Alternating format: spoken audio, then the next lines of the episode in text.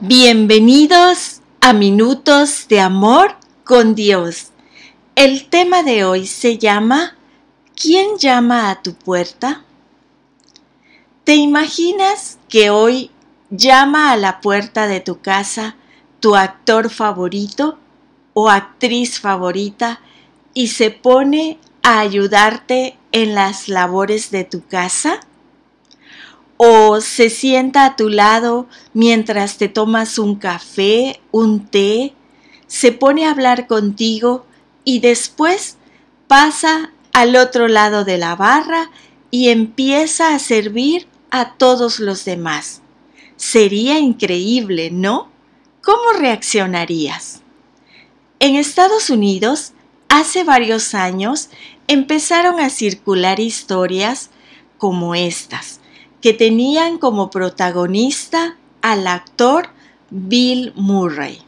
Personas en diferentes sitios afirmaban que se habían encontrado con él en situaciones tan sorprendentes como las relatadas al principio y en otras igual o más increíbles aún. Y antes de irse, el actor les decía, si lo cuentas, nadie te creerá nunca. Y efectivamente, nadie se creía esas historias. No podía ser que un actor tan famoso y admirado como él lo hiciera. Pero cada vez surgían más historias con más testigos y más evidencias, hasta que unos periodistas se pusieron a investigar y descubrieron que todas esas historias tan sorprendentes eran verdaderas.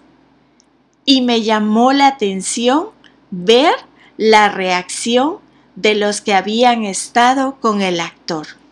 Decían que al principio ni ellos mismos se creían que fuera Bill Murray y decían que estos encuentros les habían inspirado.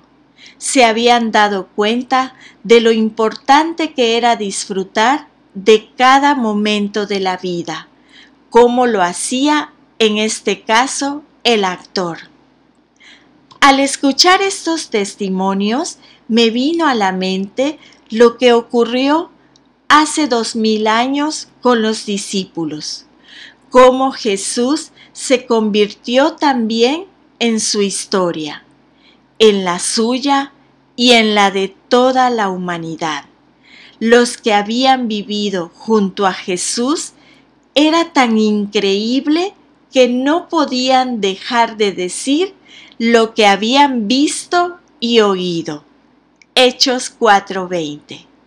Daban testimonio de que Jesús era el mismo Dios hecho hombre, que no vino para ser servido, sino para servir, y presentaban evidencias. Lo habían visto con sus ojos y palpado con sus manos, antes y después de su muerte, y testificaban para los que les escuchaban, creyesen y al igual que ellos también pudiesen tener comunión con Él. Así es como el apóstol Juan comienza su primera carta. Y al principio tampoco les creían. Incluso a ellos mismos les costó creer las afirmaciones de Jesús sobre su deidad, su mensaje y su misión, más aún en aceptar su resurrección. Pero al final fueron tanto los testimonios y las evidencias que la fe cristiana se extendió por todo el imperio romano y por todo el mundo. En Apocalipsis 3:20 Jesús dice, He aquí, yo estoy a la puerta y llamo. Si alguno oye mi voz y abre la puerta, entraré a él y cenaré con él y él conmigo. Y hoy Dos mil años después, Jesús sigue llamando a la puerta del corazón de cada persona, esperando que le abramos, no para compartir solo unas horas, sino para convertirse en el Salvador y Señor de nuestras vidas. Y así podremos tener una relación de comunión constante con Él. Si las personas que han estado con Bill Murray hablan con tanto entusiasmo de su experiencia que en definitiva no es más que una anécdota curiosa, ¿cómo los cristianos no vamos a hablar con más entusiasmo aún del encuentro que hemos tenido con Jesús? Sobre cómo nos ha salvado, cómo nos ama, nos conoce y le importamos, sobre cómo quiere que compartamos con Él todas nuestras preocupaciones, dudas y angustias, también nuestras alegrías, ilusiones y sueños.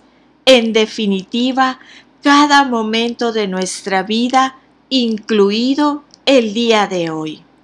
Seguramente hoy no te encontrarás con alguien famoso, y menos aún llamará a tu puerta para ayudarte en casa. Pero Jesús sí que va a estar llamando a la puerta de tu corazón, esperando tu respuesta. Solo tienes que abrirle. Y la lectura se encuentra en el libro de Apocalipsis 3, versículo 20. Mira, yo estoy a la puerta y llamo.